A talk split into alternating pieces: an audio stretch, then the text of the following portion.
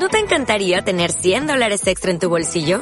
Haz que un experto bilingüe de TurboTax declare tus impuestos para el 31 de marzo y obtén 100 dólares de vuelta al instante. Porque no importa cuáles hayan sido tus logros del año pasado, TurboTax hace que cuenten. Obtén 100 dólares de vuelta y tus impuestos con 100% de precisión. Solo con Intuit TurboTax. Debes declarar para el 31 de marzo. Crédito solo aplicable al costo de la presentación federal con TurboTax Full Service. Oferta sujeta a cambios o cancelación en cualquier momento.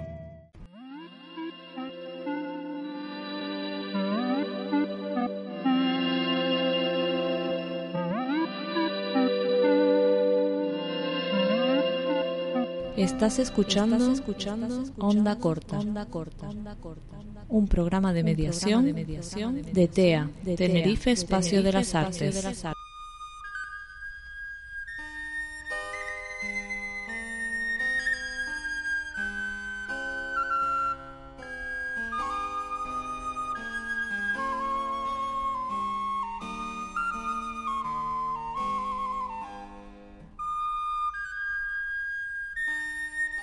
Gilberto González, director artístico de TEA, y hoy estoy con Mari Carmen Duque, directora del Museo de Bellas Artes de, Tenerife. Hay muchas cuestiones por las que queríamos entrevistar a Mari Carmen, pero esta, no sé si la palabra es conmemorativo, tiene eh, quizá carácter retrospectivo, que era hablar eh, con Mari Carmen porque se jubila después de 33, casi 35 años, ¿no?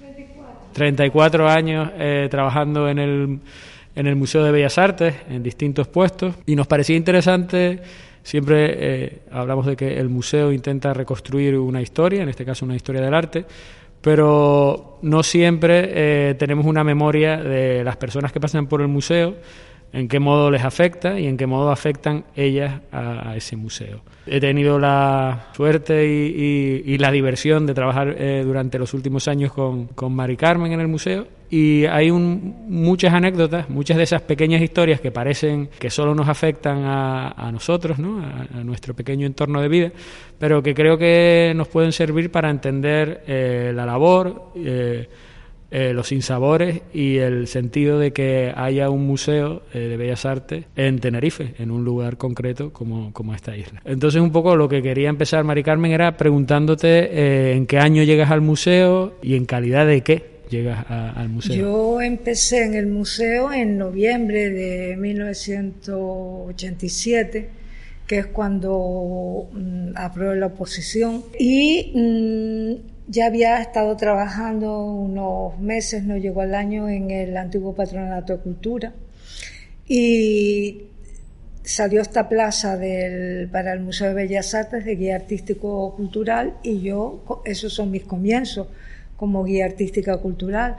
A mí me pareció un trabajo interesante, un trabajo en el que yo eh, la parte mía didáctica o la parte mía de, conocimientos y de, eh, de alguna manera esos conocimientos podía compartirlos con las personas que y y bueno, me empecé a, hacer esos recorridos que tanto de las colecciones del museo como luego lo que fue el patrimonio histórico artístico de Santa Cruz.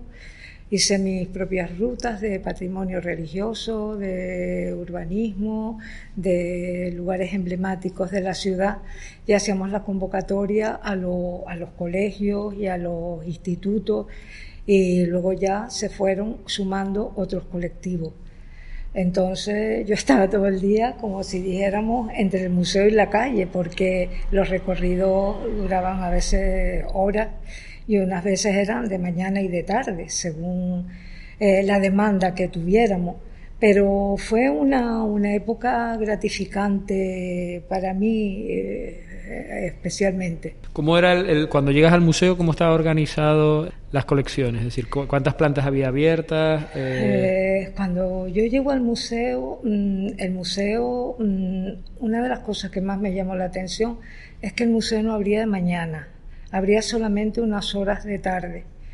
Entonces, había, las colecciones estaban pues de una manera eh, no, no estaban colocadas como por siglos, o por, sino lo mismo te encontraba un cuadro del 19 en la escalera, que uno del 18 más arriba, en otra antesala, en la sala. No había como un criterio, casi el criterio era por el tamaño de las obras. Entonces, eso fue una de las cosas que, que tuvimos que empezar, pues, ordenar, ordenar lo que había. Tampoco tuvimos muchas ayudas al, principio en ese sentido. Ah, también había un trabajo añadido que era el, el para saber qué, qué, obras había, había un exiguo inventario nada más, pero luego había mucha documentación que había que ordenar. Yo estuve casi tres años clasificando y ordenando lo que era cada cosa, porque eh, estaba un poco, mm, no había un orden, no, no Sí, porque yo recuerdo que, que tú mecanografías, bueno, me lo contaste porque yo estaba todavía en el colegio, pero que tú mecanografiaste el, las fichas de Tarkis, ¿no? Sí, las fichas de, de Tarkis, que era un inventario o, libros de canteros y de, de carpinteros de, que habían hecho eh, pues, construcciones eh, religiosas en Canarias. Eh, era un índice de canteros y carpinteros y de eh, yo las fotografié una por una porque tenía miedo que eso con el tiempo desapareciera. Estaba en una caja de madera eh, que aún se conserva, pero yo luego, aparte, mecanografié cada una porque yo había estudiado paleografía, sabía un poco de... Entonces hice cada una de esas fichas, las mecanografié. Porque para quien, para quien no lo sepa, Tarki, bueno, los Tarki, artistas, pero también fue, fue secretario y director eh, del, museo. Cuando tú llegas al museo, ¿quién era director en ese, en ese momento? Pues cuando yo llegué al museo era director don Miguel Arriaga. Don Miguel Arriaga era abogado. Era, lo había mm, puesto el ayuntamiento allí, eh, era funcionario del ayuntamiento. Entonces, el concepto que en esa época se tenía era que un funcionario de carrera, una persona que bueno, eh, tuviese X conocimiento, eh, lo trasladaban al museo. Pero claro, artísticamente tampoco mm, eh, servía, más bien él se apoyaba a mí en cuanto a los conocimientos artísticos, porque él era un abogado y, sabía de leyes y sabía de juicios, y de, pero mm, poco más, le organizaban los actos, y pero mm, no era una persona con, con conocimientos artísticos amplios como y posteriormente otra de las directoras que conocí fue María Isabel Frías García. Ella era profesora de instituto, pero sí tenía una mayor sensibilidad artística eh, y de todas maneras yo siempre he trabajado, yo he puesto mis conocimientos al servicio de, de los directores, tanto si sabían como si sabían menos, en el sentido de que, bueno, tenía en la cabeza que aquello era una institución que estaba al servicio de los ciudadanos y, no era algo mío ni algo de nadie, sino que había que compartir y que aquello funcionase adecuadamente. Hay, hay, una, hay un par de, anécdotas que a mí me parecen como importantes o, al menos sintomáticas, que tú, contabas que cuando llegaste al, al museo eh, había ordenanzas de, de, tarde, pero que venían como de otros servicios y que tenían como una relación peculiar con, con, las colecciones. Sí, porque eh, el ayuntamiento, el, el, Museo de Bellas Artes, eh, gente que sobraban otros servicios, esa era la idea que tenía, gente que sobraban otros servicios o que pedía un destino o estaba molestando en algún, eh, en algún lugar, lo mandaban al museo. De hecho, pues había eh, policías retirados del servicio activo, había foseros, eh, había gente que, trabajaba en, entonces, mm, pues tampoco eh, eran buenas personas, pero no eran las personas adecuadas para un, trato al público y porque, entre otras cosas, si el ciudadano, yo era la única persona que estaba cuando tenía que hacer, pues, otro servicio o, tenía que estar en otro lugar, si les preguntaban ellos tampoco tenían los conocimientos para mm, indicarles eh, que el cuadro tal o cual estaba en una sala o estaba en otra. El, museo que se concibió como un complejo, es decir, que no era solo museo, sino que era biblioteca también, tú llegaste a cohabitar sí, con al principio era museo y la parte baja, lo que son los lo que son las exposiciones, la sala de exposiciones temporales y Pedro González, eso todo pertenecía a la biblioteca. Sí. Entonces, llegaste a coincidir con la Casa Socorro, con la Casa de Socorro? Yo llegué a conocer la Casa de Socorro. Pero no, pero ya trabajando en el museo o no, eso es anterior. Mm, no, al principio, pero sí estaba trabajando en el museo cuando cierran la Casa de Socorro como, como institución. Como dispensario, sí. Sí, sí, sí, cuando la cerraron. Porque para eh, eso es como otro, tema interesante del museo, es decir, cuando Laredo piensa, bueno, Laredo pensó el museo primero como que es el arquitecto del museo, lo pensó como museo, biblioteca, pero luego se van sumando una serie de servicios y entre ellos aparece la casa, la casa, la casa Socorro, la casa de Socorro. Y todavía hay mucha gente en Santa Cruz que, sobre todo de una generación, que si le preguntas por el museo no saben, pero si le dices, recuerda dónde está la Casa Socorro, eh, saben llegar. Y la Casa Socorro era como un, una, un espacio de atención eh, sanitaria, pero de primeros auxilios. De primeros auxilios. todo el mundo lo recuerda como un lugar para irse a pinchar. Sí, creo que tenía un médico o dos médicos y luego un enfermero, una persona que era la que ponía inyecciones y tal. De hecho, estaba concebido como eso, como un lugar de primeros auxilios donde si te caías en una calle mm, te llevaban allí para practicarte las primeras curas. Sí, o para morirte directamente, que también pasaba. Hay un y, precisamente el tema de la casa de socorro lo sacaba porque es verdad que el museo ha ido sufriendo como expansiones y contracciones, ¿no? A lo largo del tiempo, es decir, ha mm. tenido como espacios se han ido reduciendo eh, eso ha ido muchas veces en detrimento de las propias colecciones o de la posibilidad de mantener las colecciones adecuadamente atendidas.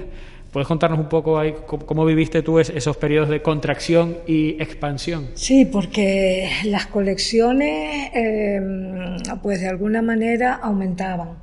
Había gente que donaba eh, obra, artistas que dejaban obra, porque había una política de cuando hacías una exposición eh, tenías que dejar una obra eh, para, para el, museo. Entonces, mm, las colecciones iban cediendo, iban aumentando, lo que iba menguando era el espacio. Entonces, no tenía la infraestructura suficiente para albergar aquellas colecciones. Y algunas veces había hasta como un maltrato de la propia colección, pero es que no tenía, no tenía lugar para, porque tenía una exposición permanente, eh, que es la que más o menos eh, estaba a la, vista del público. y luego estaban los almacenes, que los almacenes eran pues como una, una deuda eh, pendiente que estaba ahí, porque es que mm, no sabías qué, qué hacer con, con, esos espacios. Sin embargo, mm, actualmente, gracias a Dios, pues ya hemos conseguido en los almacenes visitables que, oye, si la obra no está eh, perfectamente, em, sabes que la puedes restaurar y que el público no hay nada oscurantista, nada, es que dónde está esto, dónde está lo otro, no, está ahí, está ahí todo. Hablando de eso, siempre hay como esa cosa de la, ¿no? como un poco de leyenda negra, de lo que aparece y desaparece del museo o sea, esa relación con, la, con los que supuestamente saben de arte eh, siempre ha sido una relación a veces un poco como compleja, ¿no? Con, respecto al museo. ¿Cómo has vivido tú esa...? Yo creo que también eh, interesaba en momentos determinados para, meter para meterse o para algo, el estar diciendo es que no encuentro esto, es que esto no está, es que... Eh, mm, había también mucha maledicencia que hoy se ha visto que no, que está ahí todo, que está en, un estado tal o cual, o, o, que lo puedes restaurar, o que eso no es prioritario, que, pero que está ahí todo. Todo está en el museo. Entonces, mm, siempre se alimentaba esa leyenda urbana. Eh, si tú tienes que tener una exposición permanente, no puedes tener toda la vista, eso es imposible. Entonces, lo que, lo que no veías es que había desaparecido, pues no, es que estaba almacenado. Que los depósitos, desde luego, si cualquiera en la calle eh, quería verlo, pues más bien preferíamos sacarle la obra que quería ver que fuera el depósito a ver eh, una, una obra que a lo mejor no estaba en las mejores condiciones almacenada. Pero bueno, eso son las políticas también de, los de los museos. Hoy, gracias a Dios, no tenemos ese problema. Sí, porque una de las cuestiones cuando empezamos a trabajar juntos fue precisamente eso, ¿no? Crear un espacio en el que no que, o sea, que se pudiera entrar, que no hubiese la posibilidad de, de, tener que sacar las cosas, sino de que realmente hubiese un acceso de que lo vieras simplemente unos espacios donde tú puedas entrar y puedas ver el cuadro que estás buscando y si está deteriorado, está deteriorado y pides al técnico las explicaciones, mira, esto está previsto, restaurarlo, no restaurarlo, que van, pero mm, lo ves, lo ves. Ahí hay algunos momentos así cumbres, ¿no? En el cumbres o, valles en el museo, ¿no? Una es como la pérdida de espacio con la inclusión del, de la sala de arte contemporáneo, algunas inundaciones también que se, cuando cuando se pusieron las lluvias. El museo ha pasado por una época eh, en, en, ese sentido nefasta, sobre todo la ría de Santa Cruz. Eh, eso se nos inundaron las salas la, suerte fue que tuviésemos los cuadros eh, tapados porque se estaban haciendo unas obras en, una de las salas y entonces para evitar polvo y todo eso se habían tapado. Entonces el agua que cayó pues no lo llegó a afectar porque allí el agua bajaba por las escaleras y salía por la calle. Entonces otra, otra de las cosas grandes cuando se nos cayó una parte del techo de la sala de la derecha, una noche que había un vendaval y había agua y, y entonces pues mm, lo viste a la mañana siguiente que el polvo llegaba, entonces han sido pues la verdad, eh, pero bueno, con, con voluntad hemos llegado a, a solventar todos esos problemas que gracias a, eso se, se cambiaron los falsos techos, porque los falsos techos llevaban muchísimo tiempo puestos en esa, en esa sala y se habían también impregnado de agua, de, humedad, de detritus que caían de los y gracias a eso se pudieron cambiar y poner eh, falsos techos eh, nuevos. Pero tú, crees realmente que hay una que hay una conciencia colectiva del museo, o sea, de la necesidad de preservar el museo como, como un bien colectivo, o que, porque es mi sensación a veces trabajando en, museos, no, no solo en este. Antes no, antes no había esa conciencia eh, de porque de hecho eh, mm, si no, no se hubiesen hecho las cosas que se hicieron en su momento. Se hubiese eh, mandado al museo un personal técnico eh, más personal técnico, se hubiese mandado incluso la parte de subalterno, gente preparada, gente que atendiera al público pues adecuadamente, se hubiesen cuidado más las colecciones, es decir, se hubiesen dotado más de dinero para tanto restaurar como conservar, como comprar obra. Entonces, el museo siempre ha tenido esos altibajos. Y yo creo que la sociedad, mm, pues bueno, cuando veía cualquier cosa, pues sí, salía en el periódico, es que el museo no sé qué, que mm, eh, no, no tiene esto, no tiene lo otro, y que, pero después eso mm, se separaba y no, no iba más. Ahora sí yo creo que hay una conciencia por lo menos más clara de, museo, en los últimos años sobre todo. La gente que va al museo le agrada ver ese museo que se ha convertido. Ha costado años, ha costado años mm, sacarlo adelante, con mucho esfuerzo, tú lo sabes, por parte de todos nosotros y con la ayuda que pero mm, ahora la gente que va al museo le gusta ese museo, le gusta mm, ver las colecciones, sabe que puede acceder a cualquier eh, obra que, que, deseen, Bonín, Miranda, eh, Gesala, y que la van a ver y que la tienen ahí tienen un almacén visitable, que eso era impensable hace 15, eh, 20 años, ir a un almacén y que vieras las obras como estaban. Entonces, yo creo que ahora tenemos una sala de didáctica, que antes la, didáctica la hacía yo, a, pie de calle, enseñando ahí como mañana y noche si hacía falta. Ahora yo creo que la gente que, que va al museo sí, sí tiene una, una conciencia de...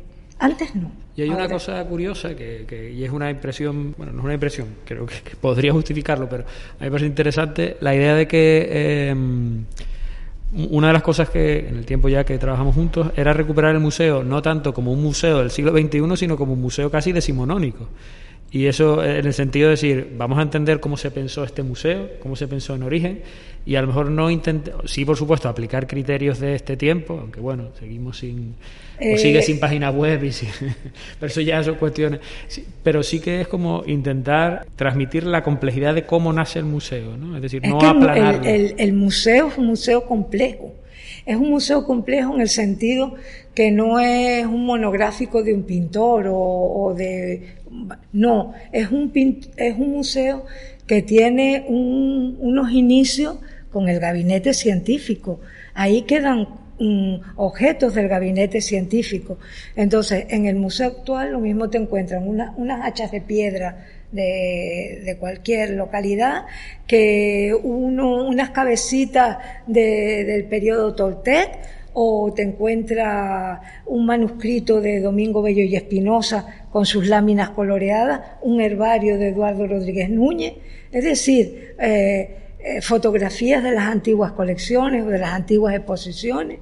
Eh, es, un museo complejo en ese sentido. Luego está la parte de las colecciones, tanto de pintura como de escultura, pero es un museo complejo en ese sentido, pero yo creo que es lo, bueno que tiene el museo y lo interesante que tiene este museo es que no es un museo al uso, sino que está ligado a, esa, a, ese principio de gabinete científico. O sea, tú cuando vas al museo, sí, vas a ver pintura, vas a ver escultura, pero vas al almacén visitable y estás viendo multitud de objetos desde eh, vasija a mm, una colección de bastones o de pipas, que forman parte de, esa, de, ese antiguo gabinete eh, científico y, que fueron donadas. Y, que... y, en cierto modo, quiero decir que, que tú que llegas eh, y produces ese y ayudas a que se produzca ese cambio, ¿no? De intentar organizar las colecciones, que creo que fue fundamental, es decir, de que pase a ser un espacio por el que pasear sin orden ni concierto, intentar entender una linealidad con lo complejo que es la linealidad. Luego, cuando empezamos a trabajar, hacemos lo de, lo de eh, la idea del almacén visitable y, entre todos y todas, pues intentamos como poner toda esa eh, información al, al servicio, ¿no? O, hacer, o hacer evidente que todo eso estaba ahí. ¿En qué modo cambia tu propia percepción del museo? ¿Cómo, ha ido evolucionando tu relación o el modo en que tú percibes el museo con esos cambios? Pues yo ahora eh, estoy contenta tal y como está planteado el museo y estoy bastante satisfecha de que las colecciones estén así expuestas. Anteriormente estaban los objetos, pero estaban metidos en una caja, estaban metidos en un armario o en una vitrina. Entonces, el acceso era mío hacia el objeto, pero ahora esos objetos están, eh, su acceso los tiene todo el público. Lo, entonces, ¿por qué si esos de Santa Cruz o, o, de todos no los pueden ver todos?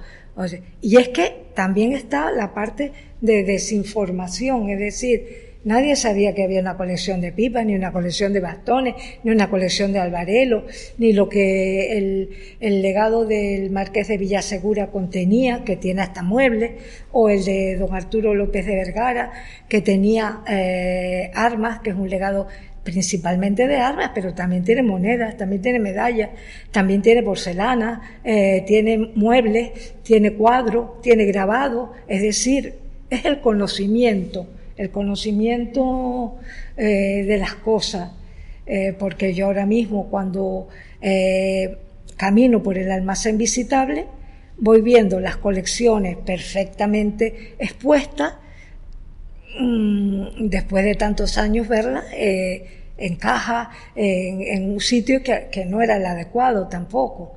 Ahora, eso, mm, yo creo que en ese sentido, mm, eh, yo estoy bastante satisfecha.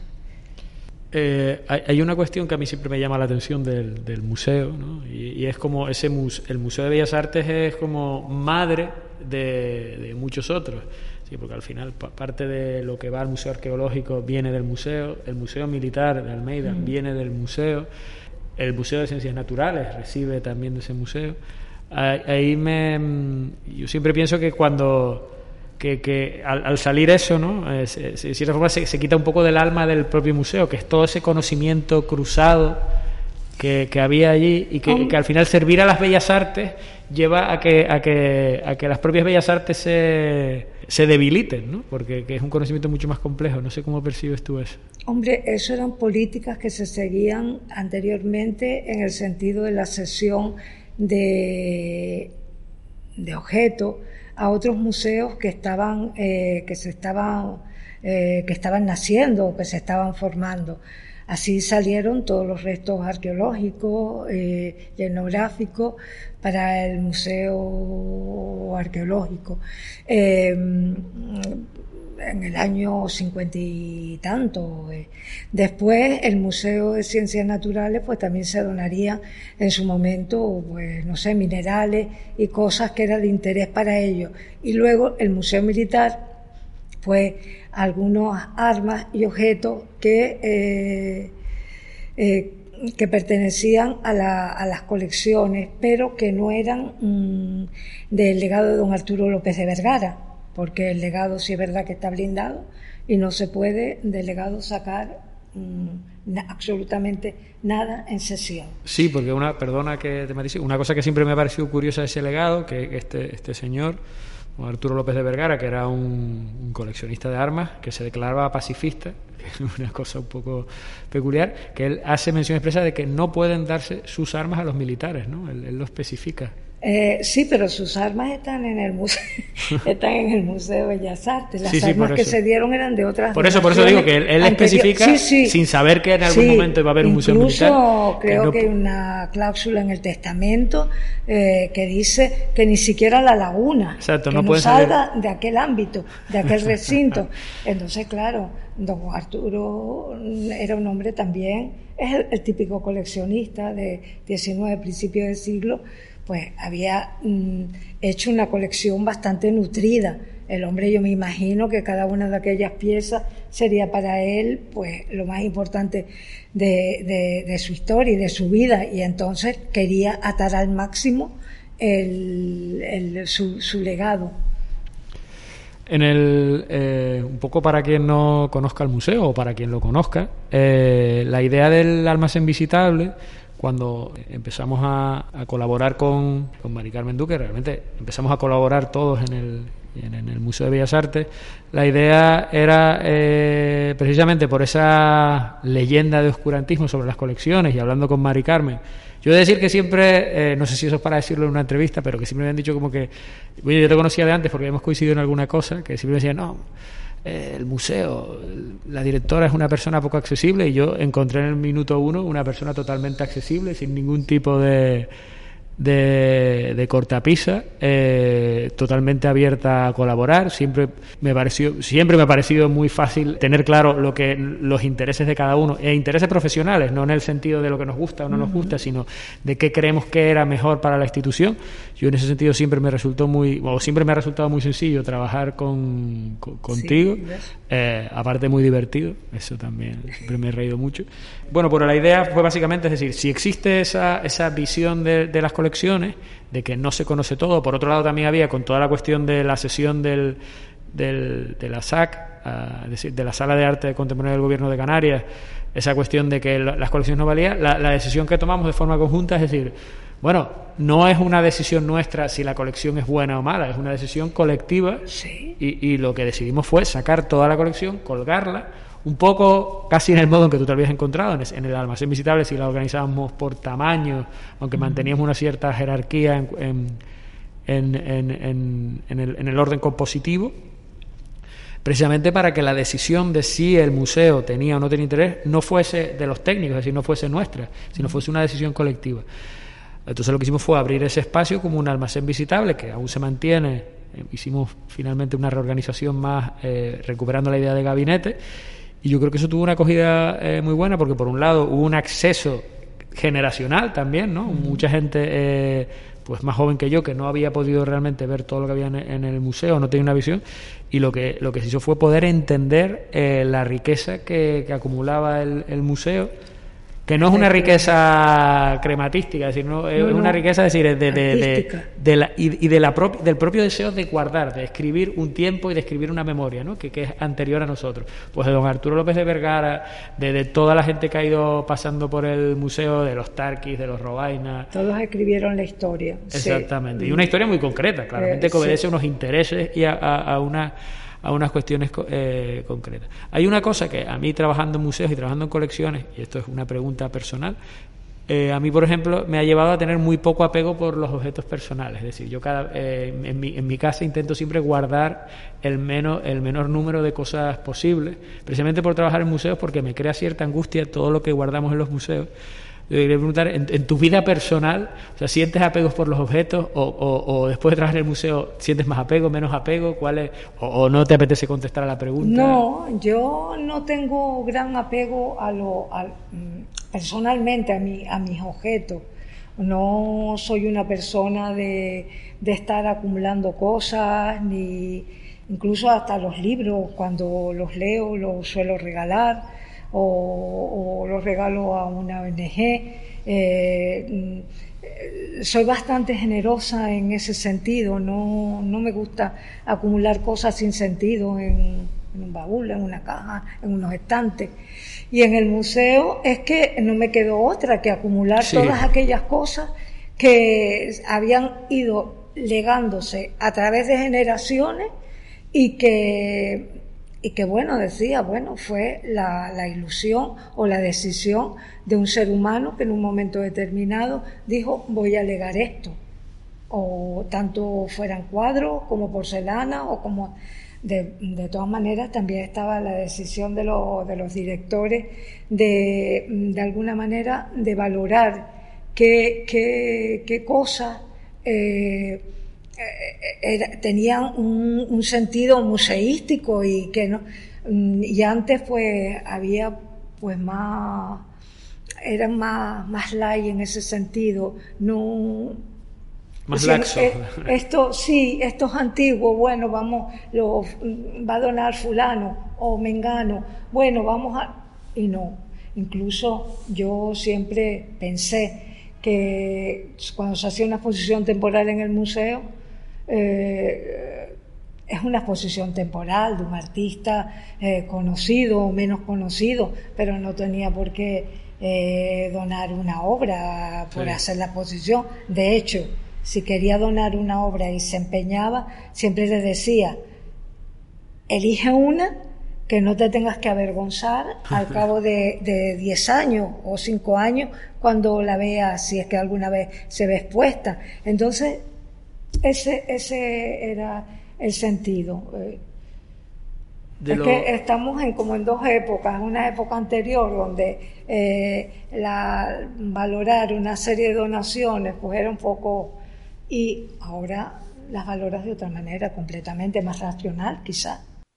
En el, de, los artistas que hay en el museo, quiero decir, eh, siempre sé que te, ha gustado Lorenzo Rodríguez Pastor, ¿no?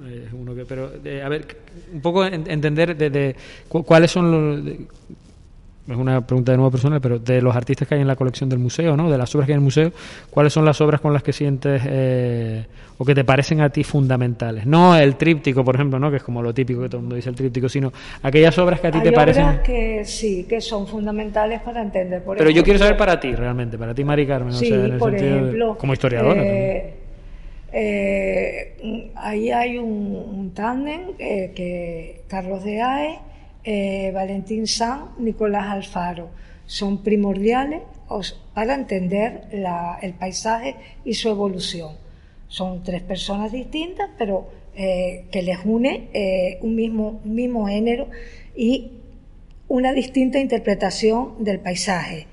a mí me parece fundamental. Otra figura de las que me gustan de pintura quizá más antigua es la de Juan de Miranda. Juan de Miranda es un pintor barroco, un pintor que estaba eh, pues copiando todavía de las Biblias, de las láminas, de las estampas que llegaban a través de los Países Bajos pero es un pintor que ya se abriendo a la luz, se va abriendo a la luz, se va abriendo al color, va dejando el barroco hacia atrás. Entonces son pintores que te, eh, de alguna manera, mm, pues bueno, mm, te, mm, eh, ves el cambio de mentalidad de una época a otra. Eh, para mí Lorenzo Rodríguez Pastor, por ejemplo, que... Lorenzo Pastor, Lorenzo Pastor, Lorenzo Pastor y Castro es un pintor muy interesante porque tiene una etapa romántica, pero luego tiene también, eh, eh, es un pintor, de, es uno de los, de los primeros eh, profesores de la Escuela Municipal de Dibujo, con esas grisallas que son súper interesantes. Después cuando va a Inglaterra, tiene ese gusto inglés de hacer esas flores. Es un pintor también muy interesante. Incluso en el museo hemos encontrado un manuscrito de minerales de Lorenzo Pastori Castro, que eso fue una sorpresa porque no, sabíamos que al hombre le interesaban también los minerales y es como un pequeño tratado de mineralogía. Bueno, que, además es como explica muy bien esa idea del museo como una cosa más híbrida, no solo las bellas artes, sino como, como estos, estos tipos, ¿no? Tienen una, una visión mucho más global que la que a priori nosotros podríamos pensar, ¿no? De que el que es pintor es pintor, sino un conocimiento más amplio que, hace, que da sentido también a, la heterogeneidad de, las propias colecciones. Yo creo que, que sí, que eh, todos, todos ellos son pintores interesantes. Todos ellos vivieron en una época, hicieron un tipo de obra y conectaron más o menos con la, con la sociedad.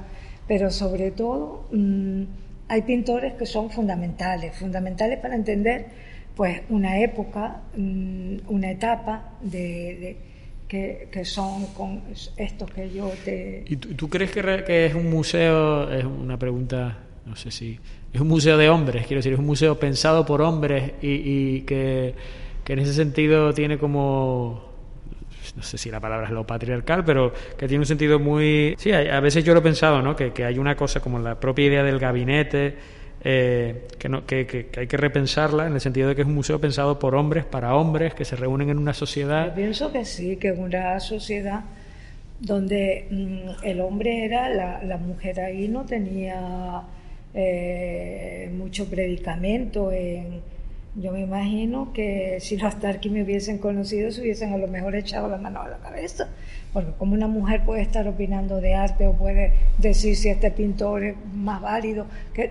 Entonces, yo creo que fue eh, un museo pensado por hombres para hombres, que, pero sin dejar ningún espacio para, aunque las dos últimas directoras del museo hemos sido mujeres, pero eh, de hecho el resto han sido hombres, eh, siempre. Entonces, mm, en ese sentido, eh, de hecho también en las colecciones, ¿cuántas mujeres hay?